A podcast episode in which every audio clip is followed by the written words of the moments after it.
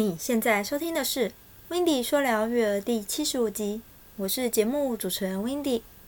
Hello，大家好啊！天冷冷，大家可要多注意保暖哦。今天 Windy 要来和大家聊聊，为何不能一直用乖孩子来作为称赞？这对孩子而言又会有什么影响呢？让我们一起听下去。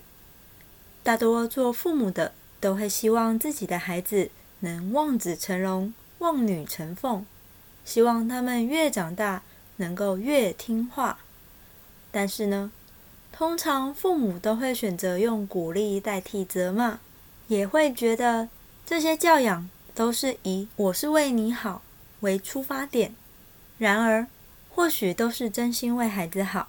我们都希望陪伴孩子的成长过程中，可以建立孩子的成就感及自信。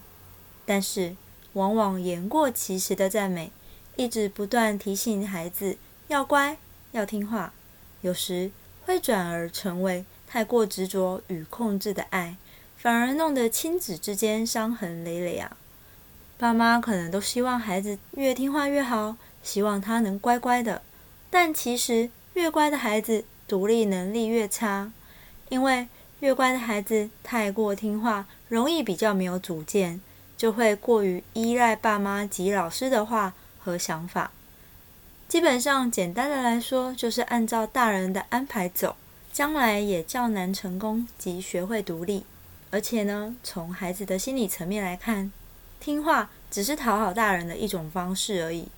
我们会发现，越乖的孩子，因为较无法自己的想法，变得容易顺从别人，也变得不懂拒绝。在长大后，孩子变得较无法自我表达，很多情绪及想法就不太会表现出来，而是藏在心里。久了，可能会有负面的压力产生，这点爸妈可要特别的留意啊。另外，对于孩子行为期待过高。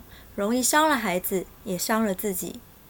举个例子来说，为何很多家长都会觉得两岁孩子很难搞？其实呢，这是因为语言能力的发展大幅提升的时候，明明平时就很会说话了，你就会期待孩子遇到事情时也能够好好的说，偏偏孩子却都用哭闹的方式，所以呢，常常搞得家长们一肚子气啊。这个年纪的孩子本来就会因为一些情绪而明显影响表达能力，但因为家长的错误期待，导致在孩子有情绪的时候，亲子之间的关系就会变得很紧绷，甚至爸妈怀疑自己是不是教的不太好，这都是很常见的情况哦。做爸妈的，谁不想要有一个乖孩子呢？但是你有想过吗？孩子太乖。会让他缺乏主见，太听话的孩子则会让他不懂得拒绝。其实，在教养这门学科里，Wendy 反而觉得，不管孩子是乖的、坏的，更重要的是他们能不能懂事，能不能懂得分辨在什么情境下该听话，什么时候该表达想法及保有自己的意识，不要太容易被别人牵着走。但也不能太过固执己见，这是一件很难很难的事，有的时候可能连大人都很难做到。所以也别太苛责孩子及过度的期待。有时候爸妈的心态很重要，要试着多尊重孩子哦。最后还要送一句话给所有的照顾者们：越听话的孩子，不见得会是最好的。